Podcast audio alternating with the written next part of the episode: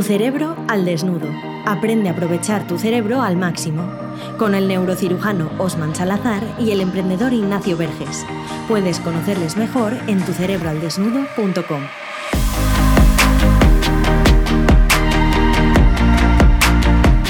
Bienvenidas, bienvenidos a esta Summer Edition de Tu Cerebro al Desnudo. Estamos aquí en el chiringuito una vez más con el sonido del mar y hoy entramos a un tema que había salido ya en muchas preguntas de las que nos han enviado nuestros oyentes. Vemos que suscita mucha curiosidad. A nosotros también nos parecía muy oportuno para ahora, para este mes de agosto, que estamos tratando temas más frescos, que es el cerebro y las adicciones, adicciones en general, que ahora iremos viendo. Y hoy vamos a hablar de eso, Osman, eh, pero primero tenemos que contar qué tal estás, porque el fin de semana pasado tenemos cosas que contarles aquí a los oyentes. Por supuesto, por supuesto. De entrada, nos hemos conocido. Creo que hay que empezar por allí. que seis meses de tu cerebro al desnudo y e Ignacio y yo no habíamos compartido físicamente, no habíamos tenido la oportunidad de estrecharnos la mano. Y bueno, pues en, en, la casa de nuestro mentor Juan Carlos, que fue el, el enlace por el cual nos conocemos, pues hemos podido conocernos, disfrutar. Y sí, ahí sí estuvimos muy bien en chiringuito y todo. potenciando y preparando la siguiente fase de tu cerebro al desnudo, también hay que decirlo. Lo que viene después del verano es fuerte, es fuerte. Sí, porque ha habido tiempo para todo. Hemos estado en la piscina, hemos estado disfrutando, hemos estado aprendiendo con Juan Carlos, que siempre se aprende, pero también hemos estado trabajando y, y maquinando ideas que nunca para la cabeza. Y vamos a contar qué tenemos en el horno, porque como dices, estamos preparando muchas cosas, porque septiembre la gente llega parece que empieza el curso, ya no solo es en la escuela, sino que en el trabajo también. La gente vuelve de vacaciones, vuelve con las pilas cargadas y creemos que va a ser un buen momento, dada la acogida que han tenido los primeros productos que hemos lanzado de la consultoría y la, y la narrativa. Así que, ¿qué tenemos ahí en el horno, Osman? ¿Qué estás produciendo? Pues tenemos cositas. Por ejemplo, todos necesitamos y queremos ser más productivos. Hay un podcast al respecto y habrá un infoproducto al respecto que ya en su momento diremos en qué consistirá. Todos queremos ser creativos. También estamos preparando fuertemente un material respecto a la creatividad. Todos queremos aprender. Pero, sobre todo, a lo que nos cuesta a todos y a todo cerebro es pasar a la acción, vencer ese bloqueo mental y luego cómo aterrizar una idea que flota en el aire y convertirla en una realidad gracias a la experiencia que hemos tenido con nuestras consultorías, que por cierto, también hay que decirlo, que sacar ese momento para ir con Juan Carlos ha estado complicado porque vamos a tope con ellas, nos ha permitido también poder tener material suficiente y de calidad para poder dar el mejor servicio que podamos y con temas importantes para potenciar tu cerebro al máximo. Estamos comprometidos con nuestra misión. Sí, también un poco por explicar a la gente, ¿no? ¿Cuál es, eh, qué es la diferencia del podcast ahora que hay tantas cosas? Está el podcast, está la cerebrina. Bueno, pues digamos que nosotros lo planteamos así. Tú conoces el proyecto por el podcast, aquí son 20 minutos en el que descubres algo, te explicamos el qué de las cosas en cuanto a neurociencia aplicada al día a día, pero luego ya si quieres profundizar un poco más, te puedes suscribir gratuitamente también a la lista de correo de tucerebralnudo.com, que ahí ya contamos unas historias más del día a día de el cerebro para que lo pongas en acción cada día. Y ahí es donde te vamos explicando todas estas cosas que vamos lanzando por si de repente algún curso de los que vamos lanzando te interesa eh, y te puede ayudar. Y ahí así que entras a trabajar, ahí así que entras a poner las herramientas en práctica y te explicamos el cómo poner esas herramientas en práctica para conseguir beneficios en tu vida. Así que esos son un poco los pasos. Si quieres ir avanzando, pues el siguiente paso del podcast es suscribirse en tucerebralnudo.com. Y ahora vamos a entrarle ya al tema de las adicciones porque tenemos, bueno, yo tengo un montón de preguntas que hacerte, Osman, así que no vamos a perder más tiempo. Vamos a ello.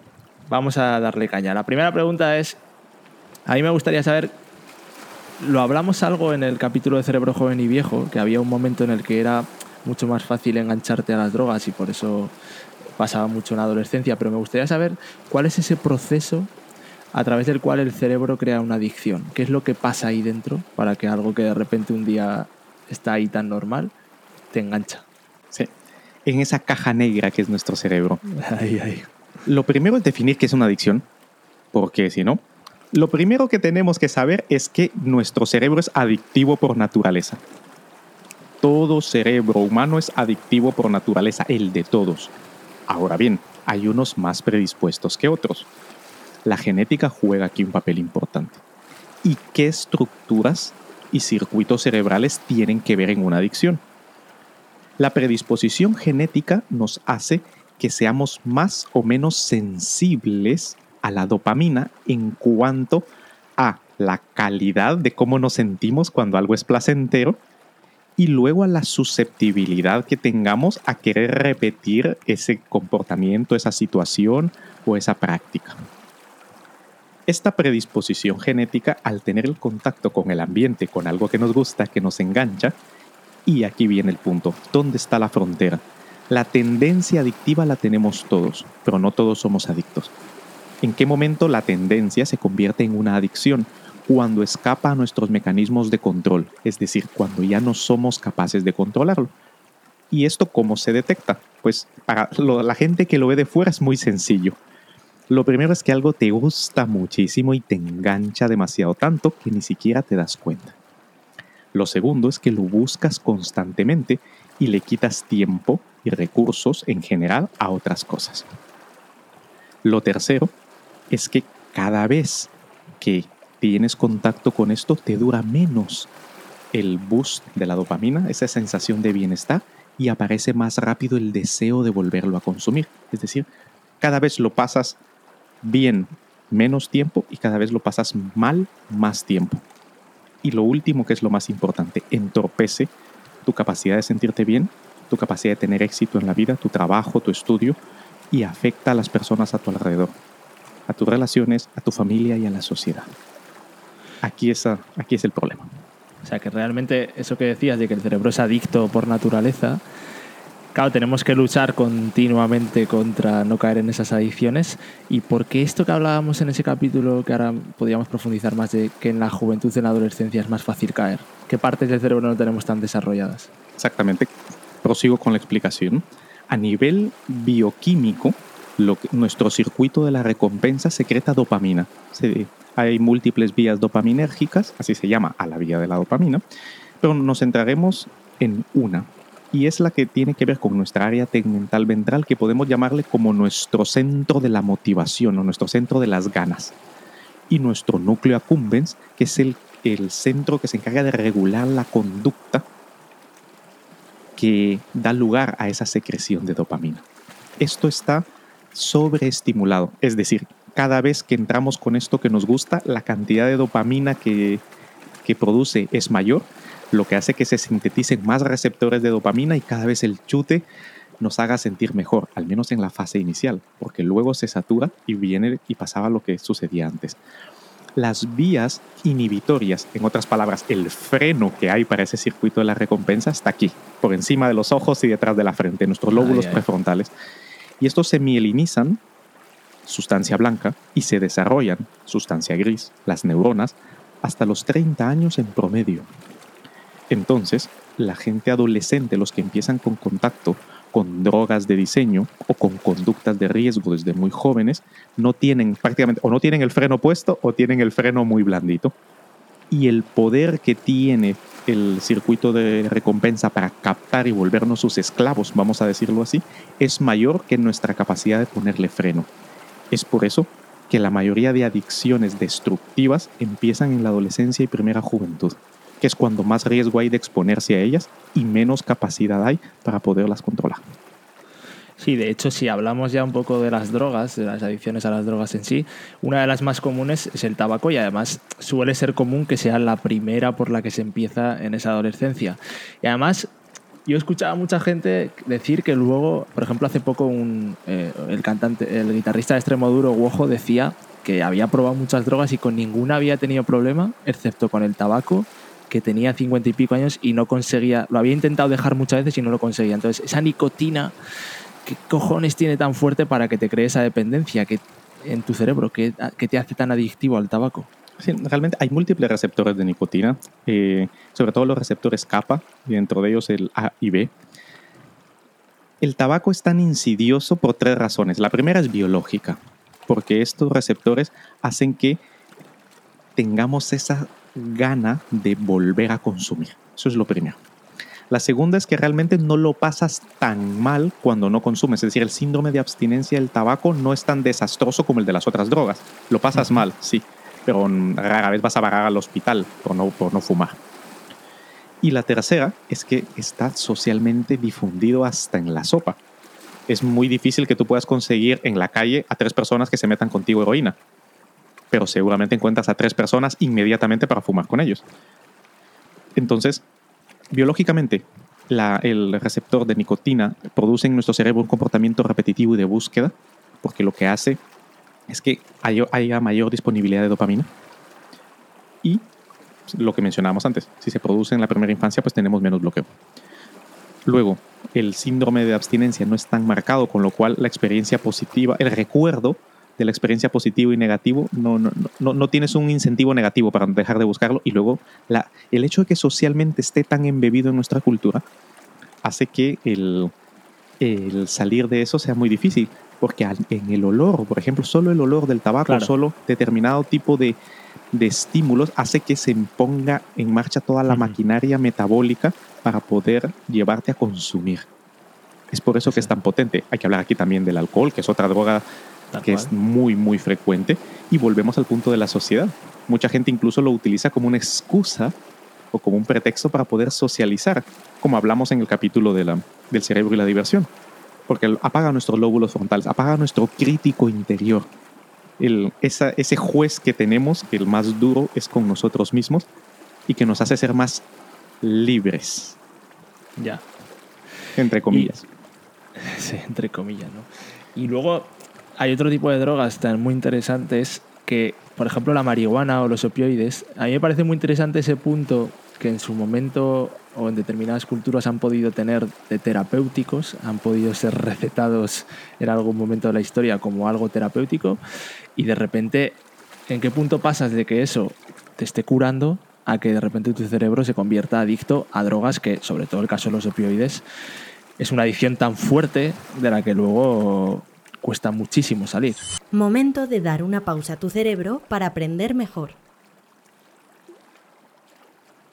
Bueno, de hecho, en todas las, todas las drogas de diseño vienen de la naturaleza. Todas.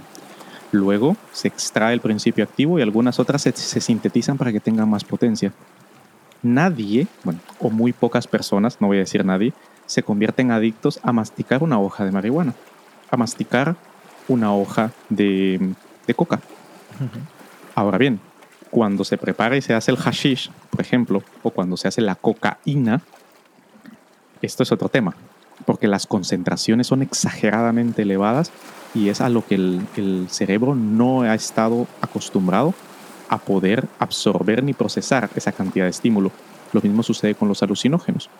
Pero yendo droga por droga, por lo menos dentro de las más comunes, que esto no es un, no es un curso de toxicología, sino más bien una neurociencia aplicada al día a día. Y ahora que estamos en verano, pues sabemos que el consumo de drogas es habitual. No necesariamente su adicción. Hay que diferenciar el consumo de la adicción y el consumo responsable como el hecho de cualquier sustancia no altera el funcionamiento de la sociedad. La adicción sí. Entonces, el alcohol no, no queda claro al 100% su mecanismo, eso es importante tenerlo en cuenta. Sin embargo, sí se han encontrado que tiene que ver con la vía de la dopamina, de los, perdón, de los receptores opioides, que como ya dijimos, intervienen en la vía dopaminérgica. La marihuana tiene que ver con nuestra vía de nuestras endorfinas, no dejan de ser opioides, cannabinoides se llaman, de hecho el receptor se llama cannabinoide.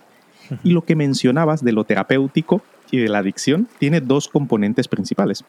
El cannabidiol, CBD, que es el terapéutico y produce en teoría menos adicción, por el tipo, el tipo de receptor que estimula, y el tetrahidrocannabinol. 9-delta tetrahidrocannabinol, que este, este sí es el que produce ese enganche y es el, el que produce el high de la marihuana. En el caso de todos los opioides los, y sus derivados, como la heroína, por ejemplo, o las medicaciones que se consumen mucho en Estados Unidos, que tienen una epidemia de consumo de opioides, van a ese tipo de receptores que lo que hacen es que aumenta esa sensación, craving se conoce en inglés, esa gana de consumir, porque habitúa y genera mayor tolerancia, pero va por la vía de los, de los receptores opioides. Y los alucinógenos, por ejemplo, los derivados de la mescalina, la celobicina o el ayahuasca famoso, mm, LSD y, todas, y todos los alucinógenos, van por la vía del receptor de serotonina.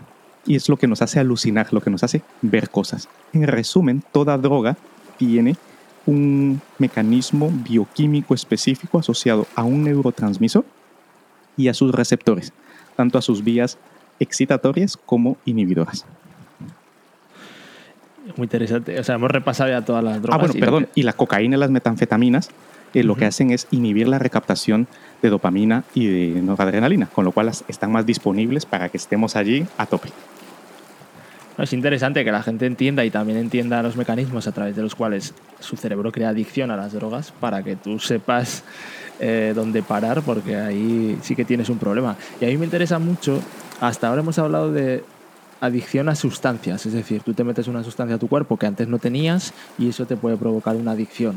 Pero, ¿qué diferencia hay entre esto y la adicción que el cerebro puede generar hacia cosas como por ejemplo la ludopatía o este tipo de cosas en las que realmente no estás introduciendo ninguna sustancia a tu cuerpo, pero te genera también una adicción. ¿El mecanismo es diferente o cómo es? No, el mecanismo es el mismo, la intensidad es diferente. No es una cuestión cualitativa, sino que cuantitativa. Por ejemplo, cuando te metes una droga hay una sustancia externa que estimula receptores en tu cerebro, pero que el chute viene de una sustancia sintetizada afuera y que por eso es tan potente. Pero con las conductas, con los hábitos, lo que haces es facilitar eso en neurociencia, lo que significa es estimular constantemente una misma vía para que sea más fácil que la información se vaya por allí. El, ca- el camino de menor resistencia, como el agua. Cuando tú practicas algo constantemente, te gusta y lo repites y lo repites y lo repites, tu cerebro interpreta que eso le viene bien y entonces modifica tus neurotransmisores, modifica tus vías neuronales, la sinapsis, lo que conecta una neurona con otra, modifica la cantidad de mielina, de aislante que tienen tus nervios y hace que, que se conduzca la electricidad y los, y los mensajes más fácil por allí.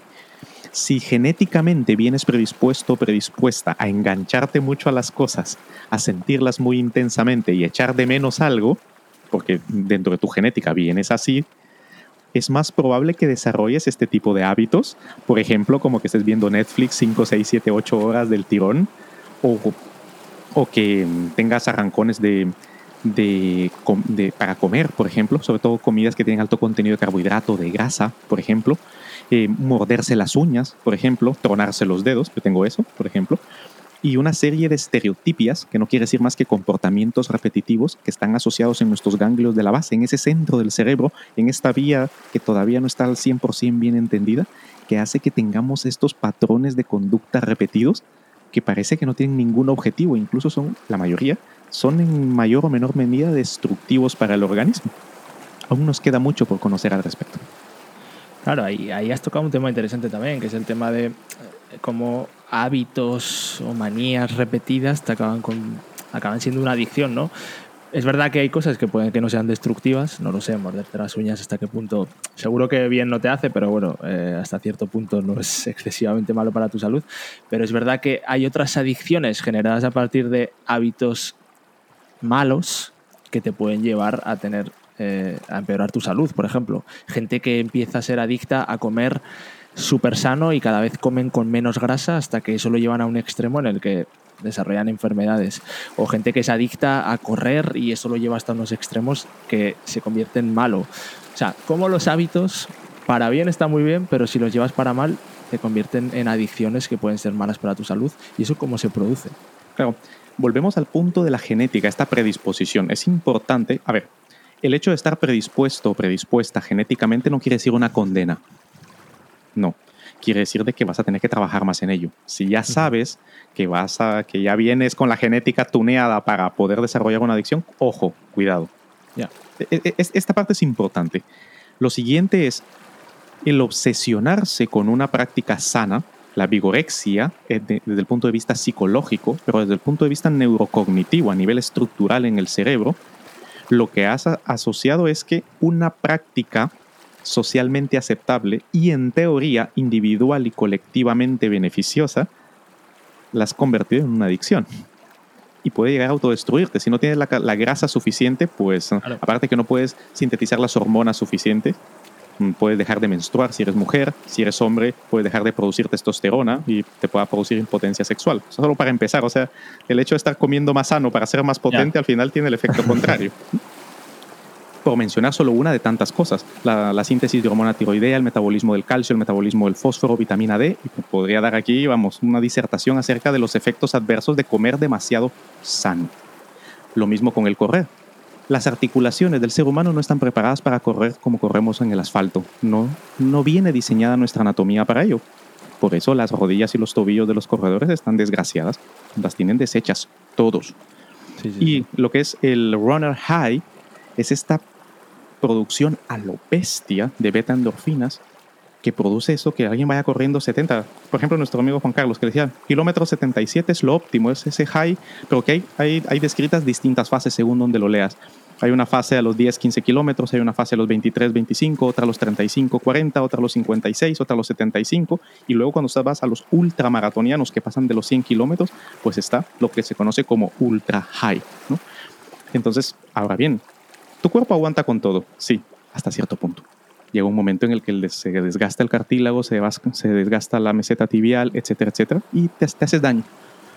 O puede ser de que tu pareja esté también hasta arriba y te diga, bueno, o te vas a correr o te vienes a la cama o somos pareja, porque si al final tanto te gusta, pues quédate con tu maratón, ¿no? Ya, te afecta en tu vida. Volvemos al punto, cuando afecta tu bienestar, afecta tus relaciones y afecta a la sociedad, significa que se ha convertido en una adicción. Y allí está el problema. Pero biológicamente sigue los mismos mecanismos bioquímicos, anatómicos y funcionales que las drogas. Así que, pero bueno, esto se puede evitar y ojo con esos hábitos que pueden parecer de primeras eh, saludables, pero pueden acabar siendo tóxicos. Ahora vamos a cambiar un poco ya para acabar de tercio al tema de lo digital y las redes sociales, porque Adriana de Montevideo nos preguntaba eh, que le gustaría entender cuál es el lado oscuro de estar todo el día enganchado al móvil y realmente también hoy un gran problema de los niños y de mucha gente de nuestra generación es que pasamos muchas horas con la tecnología y que estas están diseñadas para convertirnos en adictos. Así que cuidado, ¿cómo pasa eso, Osman? Bueno, de entrada eh, es, una, es una guerra perdida. Ah, no, no, no está perdida la batalla, está perdida la guerra. Por ejemplo, es decir, yo jamás voy a decir deja las redes sociales, sobre todo porque es, es, imposible. Yo no tengo redes sociales. El, el, proyecto tiene redes sociales, yo no. Entonces, y si en algún momento saco una, alguien la gestionará por mí. No porque me vuelva adicto, sino porque filosóficamente considero que puede hacer más daño que beneficio. Ahora bien, como está diseñada específicamente para captar más la atención de sus usuarios y que su principal métrica es el tiempo que se pasa en ella, hay gente muy lista, pero muy, muy lista, empresas con mucho dinero, mucho dinero, invertidos precisamente en explotar los defectos o virtudes, como lo queramos ver, cognitivos de nuestro cerebro para su propio beneficio, de la empresa. De entrada, ¿qué produce? Cosas como el lado oscuro. El lado oscuro es que te hace que pases demasiado tiempo enganchado allí y eso es el pérdida de uno de los recursos más importantes. Tu atención, tu motivación tu energía y tu tiempo. Mira que el tiempo lo dejé de cuarto, porque hay tres cosas más importantes aún todavía. Uh -huh. Y todo esto se sintetiza que estás perdiendo vida. Cada segundo que pasas dándole al scroll es un segundo que no has pasado con tu pareja, un segundo que no has pasado viendo la naturaleza, un segundo que no has vivido. Que el móvil te ha vivido a ti, pero tú no has vivido la vida. Solo tienes una y se te ha ido. Ese segundo ya no va a volver. Eso es, ese es el principal, la principal consecuencia que el, a nivel mundial miles de millones de personas están desperdiciando su recurso más valioso, que es su vida, su cerebro, su atención y su tiempo, en una actividad completamente no productiva. Cero, para ellos mismos y para la sociedad. Desde el punto de vista del diseño, lo que produce es que el circuito de la dopamina esté, vamos, va dándole a tope, el, el área tegmental ventral esté sintetizando mucha dopamina, que el núcleo accumbens se convierta cada vez más y más y más reactivo a ella y se genere mayor sensación, mayor necesidad de poder hacerlo. Claro. Y, de, y, de, continuar, y de continuar. Los colores, físicamente perfilado para ello. El swipe, el hecho de, de por ejemplo, de hacer, de mantener el, el, scroll infinito de Facebook, el like de Facebook o el de TikTok, de inducirte qué es lo que tienes que hacer para continuar con el siguiente, viene específicamente diseñado para la tendencia de nuestro cerebro a la utilización de nuestras manos y de nuestro cuerpo. Está todo pensado y diseñado para mantenerte esclavizado con los dispositivos digitales, para vender tu información. Ah, pues ya sabes, ten cuidado con esos chupacerebros. Ahora cuando acabes este podcast, desconecta el móvil, disfruta ese entorno que seguro que si estás de vacaciones lo tienes a tu alrededor. Y déjanos, Osman, esa frase final, esa conclusión que nos ayude a no caer en adicciones y vivir con libertad. Reconoce que tu cerebro tiene la tendencia a la adicción. No necesariamente te tienes que convertir en adicto o adicta. Y que para vivir bien es utilizar esa tendencia a la adicción en actividades que te generen bienestar, éxito y sobre todo armonía y equilibrio para contigo mismo y para quienes te rodean. Así es como se previene o se combate esa tendencia, pero es natural. Y una vez dicho esto, de vez en cuando también te puedes permitir engancharte un poco a algo porque si la vida es muy corta y si no, ¿a qué? Hemos venido a jugar. Eso es, pero siempre sabiendo lo que haces y, controlando tú a tu cerebro, no dejando que se te controle a ti. Eso es, nuestro lema. Eso es. Y nada, bueno, para acabar, eh, que la gente, oye, nos pregunta por las, cerebrinas. Pues bueno, esta semana tenemos un regalo que seguramente es un poco especial, te va a gustar, porque esta semana, si te suscribes antes del miércoles que viene, mira bien cuándo se ha publicado esto, porque si no, ya habrá pasado el tren. Antes del miércoles que viene, si te suscribes a tu cerebro.com, de regalo esta semana lo que te vamos a dar es una cerebrina en la que te contamos la historia de este tío que tengo aquí delante, de Osman, que gustó mucho en su día y que vas a, yo creo que vas a flipar un poco, sinceramente, y por lo menos conoces ya a esta persona que te está contando cosas del cerebro todas las semanas y te acercas un poco a él. Así que nada, Osman, eh, ha sido un placer. Creo que nos hemos alargado un poco, pero ha merecido la pena. Teníamos mucha chicha. Y nada, hasta la semana que viene a todos. Hasta la semana que viene, Ignacio, la semana que viene a todos. Y recordar, si no controlas tu cerebro, este te controla a ti. ¿Te ha gustado este podcast? Compártelo, igual puedes ayudar a alguien. Y para dar el siguiente paso, suscríbete a nuestra lista de correo en tucerebroaldesnudo.com. Recuerda, si no controlas tu cerebro, este te controla a ti.